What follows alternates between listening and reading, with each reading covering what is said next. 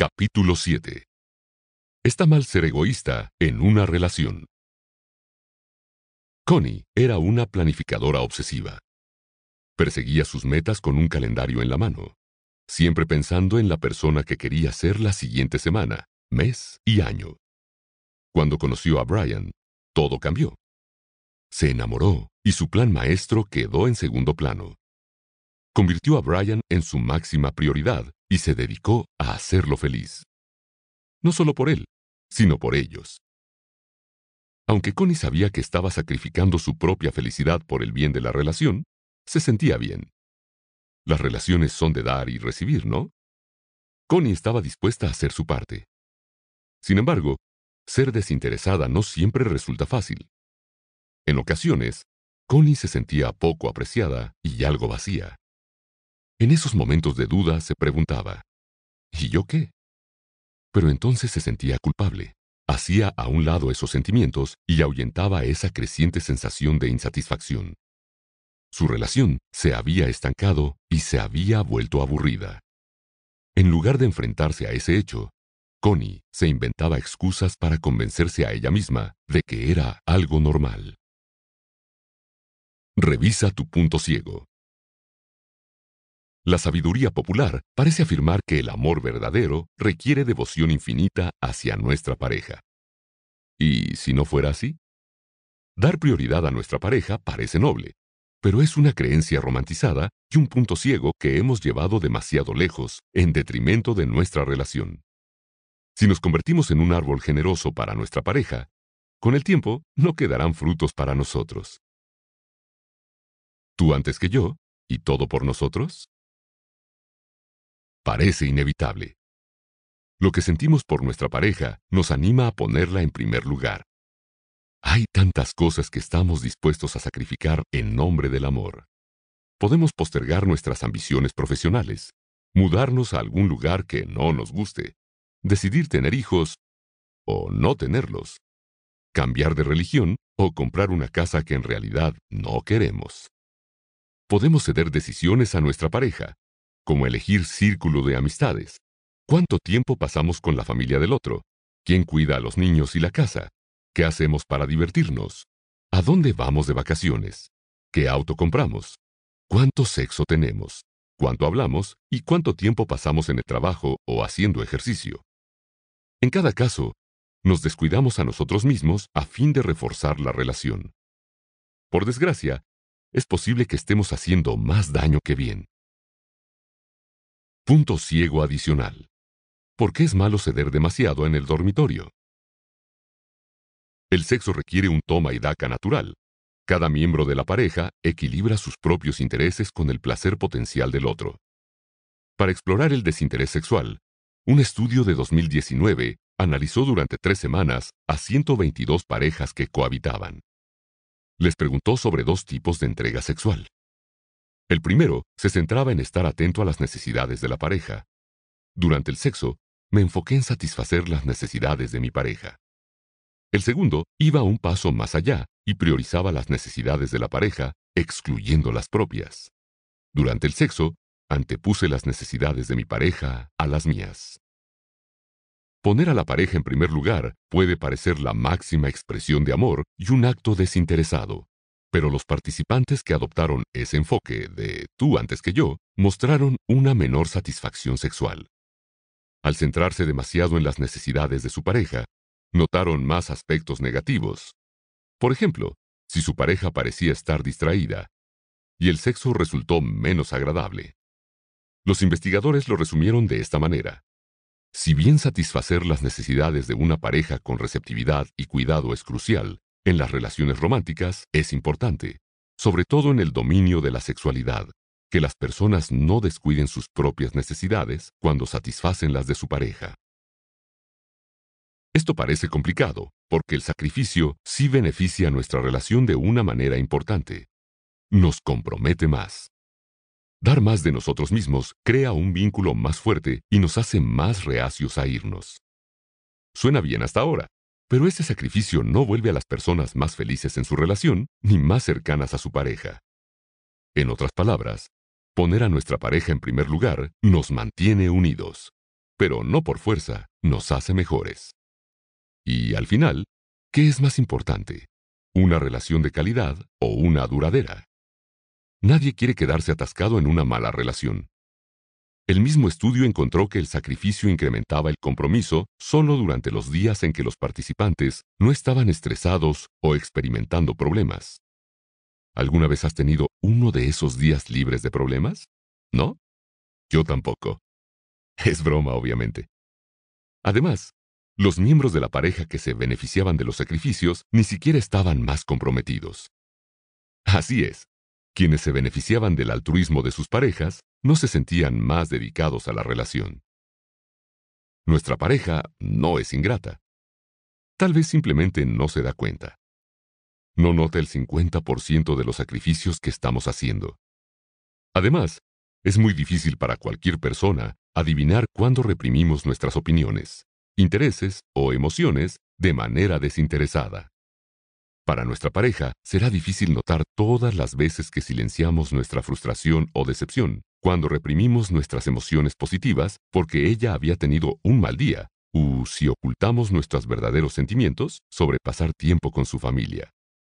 El resultado ambos miembros de la pareja experimentan menos emociones positivas y satisfacción, lo cual hace que la relación sea menos cercana y propicia pensamientos sobre la ruptura.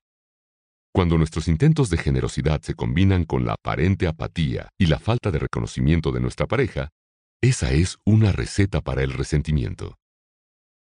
Todavía peor es ceder nuestros propios intereses por las razones equivocadas, por obligación, para sentirnos menos ansiosos, para evitar la culpa, para que nuestra pareja nos considere de manera más positiva, para evitar que se enoje o para sentirnos a su altura. Todo esto reduce la satisfacción de la vida y la calidad de la relación, al tiempo que aumenta las emociones negativas, los conflictos en las relaciones y las posibilidades de terminar. Aunque poner el amor de nuestra vida en primer lugar suena correcto, nuestra relación no necesita ese tipo de ayuda. El error fatal del sacrificio. Partimos de este supuesto. Mientras más demos en nuestra relación, más obtendremos. Confiando en que el trabajo cosechará frutos, negamos el interés propio y priorizamos al otro. Aunque nuestras intenciones sean buenas, al sacrificar el yo, también sacrificamos lo más poderoso de nuestra experiencia diaria. ¿Quiénes somos? Nuestra concepción de nosotros mismos incluye todo lo que nos describe, nuestros roles. Padre, madre, empleado, jefe, cuidador, novio, novia, esposo, esposa. Habilidades. Buen cocinero, corredor de maratones. Rasgos. Flaco, atlético, inteligente, rico, bonito, divertido, saludable.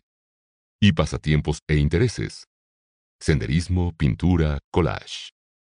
Nuestra concepción de nosotros mismos influye en cada pensamiento, recuerdo, emoción, motivación, experiencia, interacción y relación. Ignorar el yo es comprometerlo todo. Incluso las buenas intenciones pueden robarse lo mejor de nosotros, y esto nos conduce a renunciar a demasiadas cosas. Cuando silenciamos nuestro sentido de identidad, nuestros sacrificios toman su forma más dañina. Nos entregamos por completo a la relación y desempeñamos el papel de la pareja amorosa que hace a un lado sus necesidades personales en favor de las mutuas. Mantenernos atrás y reprimirnos puede hacer que nos sintamos enojados y poco auténticos, como si estuviéramos montando una escena. Nos parece mal, pero racionalizamos que se trata de un altruismo con vistas al bien mayor. La relación. Irónicamente, eso da como resultado el efecto opuesto. Aunque los radares se apaguen y los problemas de la relación se minimicen, la pareja se muestra enojada y frustrada con la otra persona. No sorprende que la autocensura aumente el conflicto y la depresión. Nuestra relación no saldrá ilesa de todo esto. Hay innumerables libros académicos y artículos de investigación que documentan cómo el ser afecta a nuestras relaciones. Basta decir que la persona que somos es un motor fundamental para el éxito de la relación. Cuando nos sacrificamos a nosotros mismos, estamos cometiendo un error que podría resultar fatal para la misma. Negarse a uno mismo contradice una motivación humana fundamental, la autoexpansión, o nuestro deseo innato de crecer y mejorar para ser más capaces, competentes y conocedores. El modelo de autoexpansión fue creado por Art Aaron, mi mentor y consejero, y por su esposa Elaine, una pareja que se conoció cuando eran estudiantes en Berkeley en los años 60. En este modelo confluyen la filosofía oriental y la occidental, con una base psicológica. Art e Elaine aprovecharon una verdad esencial para el modelo de la autoexpansión. Todos queremos ser mejores personas. Cuando fortalecemos el yo, aumentamos nuestro sentido de competencia. Eso nos da poder para buscar desafíos futuros que expanden aún más el yo. En otras palabras, la construcción y el mantenimiento del yo son cruciales, pero no solo para nosotros mismos. Ignorar nuestros propios intereses también es una receta para el fracaso de las relaciones. Por ejemplo, nuestra vida sexual puede sufrir. Una investigación de 2019, en la que participaron 122 parejas de largo plazo, cuyos miembros tenían alrededor de 30 años, descubrió que los días en los que las personas pasaban menos tiempo enfocadas en mejorar su personalidad, tenían menos deseo sexual y eran menos propensas a tener relaciones sexuales. Peor aún, había un efecto de arrastre. No crecer en un día en particular hacía que las personas estuvieran menos satisfechas con la relación al día siguiente. Negarnos la autoexpansión hoy nos lleva a experimentar más problemas mañana. Abandonar nuestro desarrollo personal puede empujarnos a cometer el mayor pecado en una relación, el engaño. Para escapar de ese destino, debemos recordar que proporcionarnos la autoexpansión es fundamental. Aunque intentemos convencernos de que podemos aceptar una relación insatisfactoria, habrá consecuencias. Debido a que la autoexpansión es esencial, si no la obtenemos de una fuente, encontraremos otra. Si nuestra pareja actual no puede satisfacer nuestras necesidades de expansión, buscaremos a alguien que sí. Estudié esto junto con mis colegas Laura Vanderdrift Macchia, de la Universidad de Syracuse, y Chris Agnew, de la Universidad de Purdue. En primer lugar, preguntamos a las personas cuánta autoexpansión experimentaban en su relación. Luego, les dábamos la oportunidad de interactuar con alguien que les parecía atractivo. En realidad, ese alguien era una computadora que daba respuestas planificadas de antemano. Nuestra predicción era correcta. Aquellos con relaciones menos satisfactorias disfrutaron más de interactuar con un guion de por medio y querían hacer más preguntas que midieran la capacidad de la pareja potencial para proporcionar la autoexpansión. Recuerda que estas eran personas que estaban en relaciones, Prestar demasiada atención a una persona atractiva representa una amenaza significativa para la relación. Cuando las personas sienten que su autoexpansión es insuficiente, puede haber consecuencias todavía más graves. Casi 150 participantes en relaciones largas aceptaron participar en lo que pensaron que sería una actividad cara a cara, en la cual podrían charlar con otros participantes atractivos y solteros. Basándose en fotografías, los participantes seleccionaron tantas personas como quisieron, así como las preguntas que les harían. Pero ya estaban en relaciones comprometidas a largo plazo. ¿Cuántos solteros superatractivos deberían tratar de conocer? Cero. Sin embargo, aquellos con relaciones menos autoexpandibles querían conocer a más personas y planeaban qué preguntas hacer. ¿Estás en una relación ahora? Tal vez eso no califique tal cual como una infidelidad absoluta, pero podemos estar de acuerdo en que ser ojo alegre y buscar conversaciones con solteros atractivos no da buenos resultados. Más bien, es un comportamiento que nos empuja un pasito hacia cruzar la línea. El hecho es que nadie salta de jamás sería infiel a estoy en el hotel con mi amante. La infidelidad se construye pasito a pasito. Son comportamientos en apariencia inofensivos, Sacrificarnos a nosotros mismos es, de hecho, uno de esos pasitos. Una investigación que realicé con mi exalumno Rob Ackerman, ahora profesor de la Universidad de Texas en Dallas, encontró que cuando los participantes pensaban que su relación no les proporcionaba suficiente autoexpansión, eran más susceptibles de engañar a su pareja. Y un estudio que Brent Mattingly y sus colegas realizaron en 2018 encontró que si nuestra relación actual no sostiene nuestro sentido de identidad, la terminaremos para encontrar otra que sí lo haga. Cuando hacemos sacrificios en beneficio de la relación, podemos terminar sacrificando la relación misma. ¿Cómo ver tu relación con mayor claridad?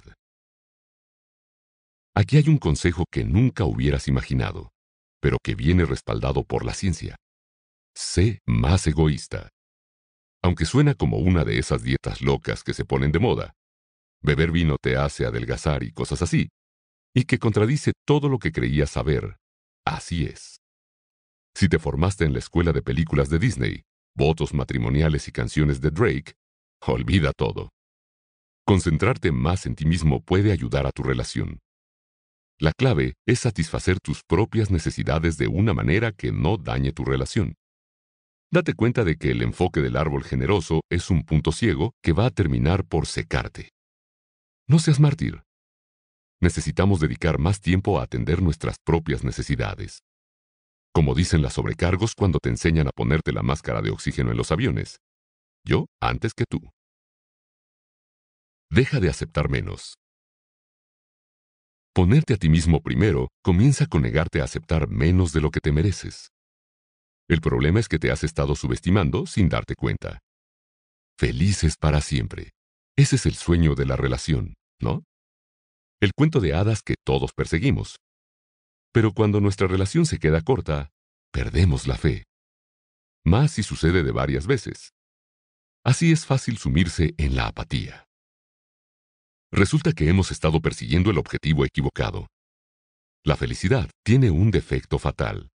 Su vida útil es corta. Claro que si tu pareja te da un beso al llegar a casa, pone una nota en tu lunch, se acurruca contigo en una mañana fría y te anima, se siente bien. Incluso cuando te recuerda amorosamente que debes sacar la basura. Pero ese mismo compañero también puede ser olvidadizo, gruñón, quisquilloso, fastidioso, flojo, emocionalmente distante, agresivo, poco aventurero, poco romántico, callado, desordenado, desconsiderado, aburrido, difícil de llevar, mal padre o por lo menos desobligado, y encima de todo, ronca. Aprendemos a vivir con estas deficiencias, pues encontramos la felicidad en otros lugares. Los rayos de sol, la calidez, el café matutino, toparse con poco tráfico al viajar, una siesta por la tarde, una manta calientita, nuestras mascotas, un paseo en medio de la naturaleza, obtener más likes en nuestras redes sociales, un descuento en la hipoteca, una buena comida o incluso una casa tranquila. Miramos hacia afuera para compensar nuestra relación poco satisfactoria, y así nunca resolveremos los problemas subyacentes. Hemos estado buscando la felicidad en nuestra pareja y en nuestras vidas desesperadamente. La verdad es que la vida no debería consistir tan solo en ser felices. Merecemos ser un poco egoístas y exigir mucho más. Nos hemos ganado el derecho a buscar la realización, lo cual supera con creces el mero placer o satisfacción. La felicidad es efímera, mientras que la plenitud es una forma de vida que impacta todo nuestro ser. La felicidad es lo que sentimos después de pasar una semana en un hotel todo incluido. La satisfacción es cómo nos sentimos después de completar una carrera de 5 kilómetros. El hotel nos brinda un inmenso placer. Se siente bien y no requiere mucha energía ni iniciativa. Pero los buenos sentimientos inspirados ahí se evaporan el lunes por la mañana, cuando volvemos al mundo real. Sin embargo, una carrera exigente requiere mayor determinación, afrontar retos y mucho más esfuerzo. Cuando cruzamos la línea de la meta, nos sentimos felices, pero experimentamos una sensación de crecimiento y logro que es más profunda y duradera. Aunque la satisfacción nos exige más e implica menos flojera y daiquiris, la experiencia se queda con nosotros. La realización es significativa, cuando los investigadores rastrearon a 397 adultos durante varias semanas, encontraron que las personas eran felices cuando estaban sanas, tenían sus necesidades básicas satisfechas, tenían una vida fácil y dinero suficiente. Sin embargo, esas cosas no hacían sus vidas más significativas. Aquellos que encontraban más significado en sus vidas pasaban más tiempo en pensamientos profundos, se expresaban más y habían establecido su propia identidad. Si esas actividades parecen un poco ensimismadas, es porque lo son, pero tal vez ese sea el punto. Ser un poco egoístas y concentrarse en sí mismos los ayudó a encontrar un sentido a sus vidas y benefició sus relaciones. Todos queremos lo mejor para la relación, pero abandonar nuestra propia satisfacción o enfocarnos demasiado en la felicidad superficial tiene mayores costos para esta. Abraza lo malo. Al priorizar la búsqueda de sentido y realización profundos, te liberarás de la necesidad de resolver cada problemita trabajando más duro, haciendo más, dedicando más tiempo, dando más y sí, sacrificando más. Intentar recuperar la felicidad perdida es un impulso natural, pero esforzarse demasiado por mejorar las cosas puede ser contraproducente. A este fenómeno se le conoce como efecto cobra. El nombre se originó en la India, cuando el gobierno británico intentó frenar la sobrepoblación de serpientes venenosas. Se les ocurrió otorgar recompensas por las cabezas de las cobras para incentivar a los residentes a convertirse en cazadores de serpientes. Funcionó demasiado bien. Sus cabezas se volvieron tan valiosas que la gente comenzó a reproducir a las serpientes. Cuando el gobierno se dio cuenta, canceló el programa. Esto dejó a los criadores emprendedores con un montón de serpientes sin valor que luego liberaron en la naturaleza. En última instancia, el programa de recompra de serpientes terminó aumentando el problema original. ¿La lección del efecto cobra? A veces es mejor dejar las cosas por la paz, incluso los problemas. Un estudio de 2018 sugiere que aceptar las cosas ayuda más que intentar mejorarlas. Sí, tan solo debemos aceptar que estamos molestos, decepcionados, frustrados, tristes, enojados o heridos. Aceptar los sentimientos negativos nos despeja del estrés nos da una mayor satisfacción con la vida y experimentamos un mayor bienestar psicológico. Como vimos en el tercer capítulo, la vida no es perfecta, y tampoco nuestra relación. Cuando reconocemos esta realidad, los sentimientos negativos dejan de tomarnos por sorpresa y ya no reaccionamos de forma exagerada. Entender que está bien sentirse mal en pequeñas dosis nos da permiso para aprovechar esos sentimientos en busca de una realización más profunda. Podemos hacer eso abrazando lo malo. Esta filosofía híbrida budista militar aboga por el uso de experiencias negativas como vías hacia la mejora. Los primeros pasos en ese viaje deben centrarse en ti. ¿Por qué no empezar conmigo mismo? Mírate al espejo y sé sincero contigo mismo. ¿Estás mirando hacia afuera tan solo para evitar esa mirada hacia adentro? Es la excusa perfecta. Te convences de que puedes descuidarte y lo justificas porque, según tú, estás bien. Esta es una mentira para disfrazar el hecho de que la superación personal te intimida. Reconoces que el crecimiento es valioso, pero cuando las cosas se ponen difíciles, lo pospones. Es el escenario perfecto para la procrastinación. Crecer requiere valor, pasión y perseverancia a largo plazo. Si no eres lo suficientemente valiente, tomas el camino más fácil y te distraes. Apagas la alarma. Le pides cinco minutos más. Te convences a ti mismo de que estás demasiado ocupado, que no es tan importante, que los demás te necesitan o que te sientes feliz tal y como estás. Pues hay otro problema. Según una investigación realizada por Lydia Emery, una estrella en ascenso en el campo del ser y las relaciones, la razón por la que te muestras reacio a perseguir la superación personal es el miedo al fracaso. Es como reportarte enfermo para evitar un examen para el que no estudiaste. Si no sabes por dónde empezar, la búsqueda del crecimiento personal parece imposible de navegar. También es difícil porque las mejoras pueden hacer que te sientas todavía menos claro y seguro de ti. Es más fácil cambiar tu enfoque hacia las otras personas que te rodean, como tus hijos, tu cónyuge tus mascotas, tus familiares y tus amigos. Sin embargo, es imposible dejarte atrás a ti mismo. Tiempo para ti. Tienes que ponerte a ti mismo primero, aun siendo un poco egoísta. Créelo. Por incómodo que parezca, nuestras parejas quieren esto para nosotros. Los investigadores que estudian el sacrificio en las relaciones cercanas dicen que la gente podría preferir que su pareja opte por no sacrificarse por ellos, y en cambio, que persigan de forma independiente sus propios intereses. Así es. Es nuestro pase libre para tomarnos un tiempo para nosotros mismos. Cuando lo hacemos, queremos optimizar nuestro tiempo para nosotros con el fin de sacarle el máximo beneficio. La clave es asegurarnos de hacer cosas agradables. NICE, por sus siglas en inglés.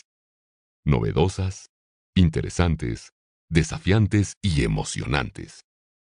Recuerda que estos elementos son subjetivos. Algo puede parecer nice para una persona y no para otra.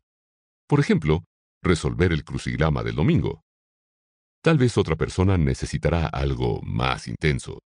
Escalar paredes rocosas. Incorporar cualidades nice autoexpandibles es fácil.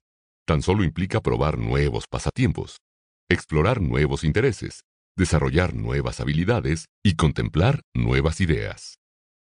Podríamos tan solo leer un libro de un autor que no hemos leído antes, escuchar un podcast nuevo, ver un video de YouTube para aprender una nueva habilidad, comenzar una serie nueva en Netflix, tomar una clase en la universidad local o en un centro cultural, ir a un restaurante recién inaugurado, puntos extra por probar algún platillo nuevo, tomar una ruta diferente al trabajo, tener una conversación con alguien que ve el mundo de manera diferente o viajar a un lugar desconocido. Hay muchas opciones y la elección es solo nuestra. Aquí está la parte en la que empezamos a sentirnos culpables porque todo ese tiempo parece propio de una persona ensimismada, egoísta y negligente. ¿Por qué ser tan tajantes? Sí, las actividades solitarias requieren un tiempo lejos de nuestra pareja, pero la ausencia temporal bien vale la pena por la ganancia neta. Dedicar tiempo a uno mismo tiene una especie de efecto mariposa, ya que las investigaciones muestran que cuando una persona se expande, y si su pareja la apoya, todos se benefician de una relación más satisfactoria. Esto sugiere que también deberíamos abrazar el egoísmo de nuestra pareja, pues crecerá y cosechará las recompensas personales, y además será más probable que apoye nuestras búsquedas egoístas. Tiempo para nosotros. Si todavía te parece demasiado egoísta invertir este tiempo, aquí hay una buena noticia. También puedes ser egoísta mientras haces cosas con tu pareja. Puedes enfocarte egoístamente en mejorarte a ti mismo, desarrollar tus capacidades, aumentar conocimientos y perspectivas, y crecer como persona si estableces el tipo correcto de tiempo para nosotros.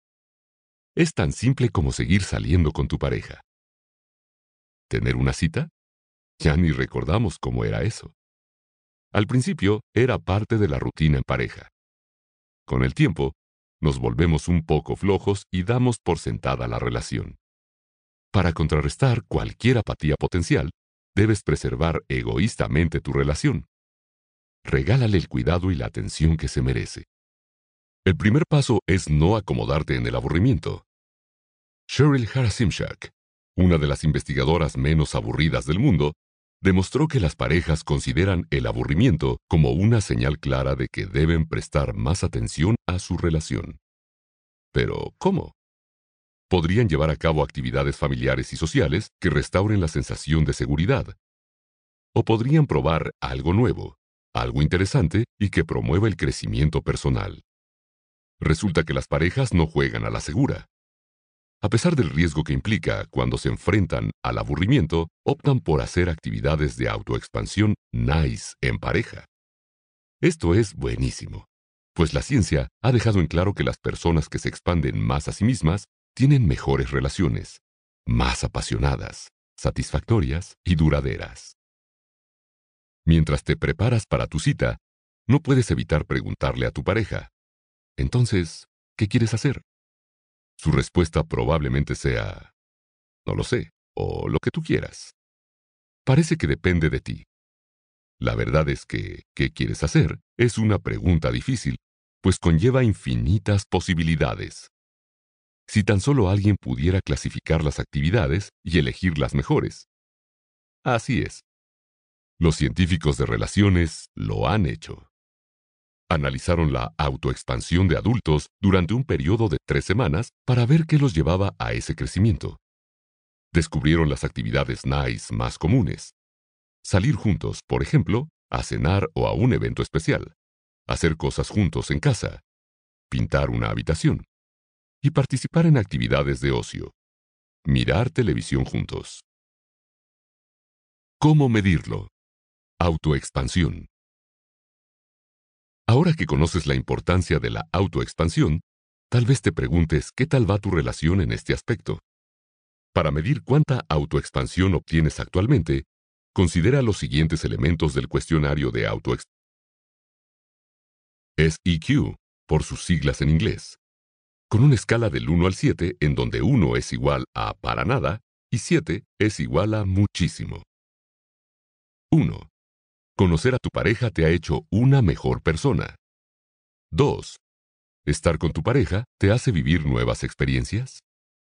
3. ¿Estar con tu pareja te ha llevado a aprender cosas nuevas? 4. ¿Tu pareja te ayuda a expandir tu sentido del ser, el tipo de persona que eres? Cada elemento se basa en cuánto te ayuda tu relación a expandir tu sentido de ti. Las puntuaciones más altas indican una mayor autoexpansión. Otra forma de ver qué tan autoexpandible es tu relación es observar tu página de Facebook. Cuando una relación ayuda a crecer y a nutrirse, los miembros de la pareja mencionan intereses similares en sus perfiles, se etiquetan mutuamente en las actualizaciones o aparecen juntos en las fotos. El primer paso para llegar a tu meta es saber qué tan autoexpandible es tu relación.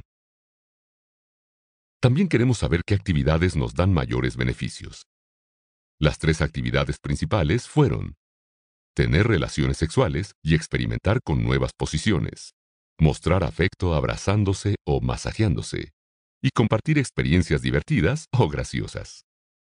Otras actividades bien calificadas fueron planificar eventos futuros, apoyarse mutuamente, participar en actividades físicas, hacer ejercicio juntos o ir de excursión, asistir a servicios religiosos juntos, aprender algo nuevo, por ejemplo, cultivar un huerto, y tener conversaciones profundas y sentimientos de autorrevelación.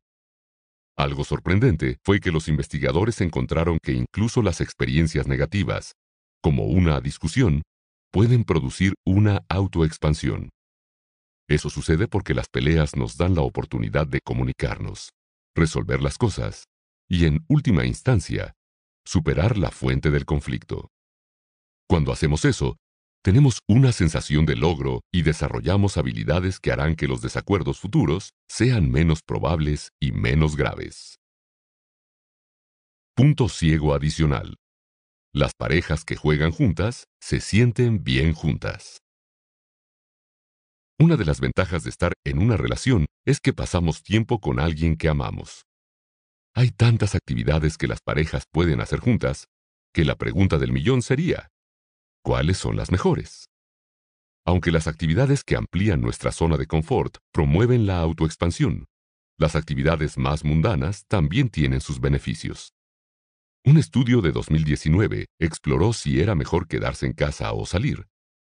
Asignó una de dos actividades aleatorias a ciertas parejas casadas que vivían juntas. La primera fueron juegos como Batalla Naval, Vogel, Conecta 4, Jenga, Turista, Risk, Scrabble, Sorry, Uno o Yahtzee. La segunda, tomar una clase de arte en grupo, sentados uno al lado del otro. Tanto los grupos de juegos como los de arte tenían niveles similares de interacción social, y todas las parejas aumentaron sus niveles de oxitocina, la llamada hormona del amor. Sin embargo, las parejas de arte liberaron más oxitocina y se involucraron en más contacto, a pesar de que se comunicaban menos. La clase de arte fue particularmente beneficiosa para los hombres, ya que sus niveles de oxitocina se dispararon dos veces más que los de las mujeres y que los de los hombres del grupo de juegos. ¿Por qué? Porque era una actividad más distinta y novedosa de lo normal. Obviamente, ayudar a nuestra relación no requiere que nos volvamos Picasso, pero esta investigación demuestra que si queremos darle un impulso a nuestra relación, hay que salir de nuestra zona de confort. En última instancia, sacrificar los intereses personales por nuestra relación no es bueno ni malo, sino algo intermedio. El secreto está en la dosis. Un poco de desinterés es útil, pero podemos llevarlo demasiado lejos y perdernos en el camino. Cuando hacemos sacrificios, lo ideal es que sean menores, como dejar que nuestra pareja escoja el programa de televisión, la cena o el color de la alfombra. Los sacrificios deben ser mutuos y no recaer en uno de los miembros de la pareja. Nadie debe verse obligado a comprometer su propia búsqueda de significado, realización y autodescubrimiento. Más bien, para mantener una relación sólida, ambas personas deben ser un poco egoístas y satisfacer sus necesidades sin sentir culpa. Recapitulemos. Sacrificarte para beneficiar a tu pareja parece romántico, pero daña la relación. No cuidarte a ti mismo adecuadamente es un error. El sacrificio personal pone en riesgo la relación al incrementar las posibilidades de un engaño. Para ayudar a tu relación, empodérate para ser más egoísta. Eso comienza con negarte a aceptar menos de lo que mereces. No priorices la satisfacción en detrimento de la felicidad. Debes abrazar lo malo y usar las emociones negativas como punto de inflexión para dedicarte más tiempo. El yo antes que tú ayuda a ambos. Las parejas que son egoístas con su relación, que tienen citas y se expanden juntos, permanecen juntas.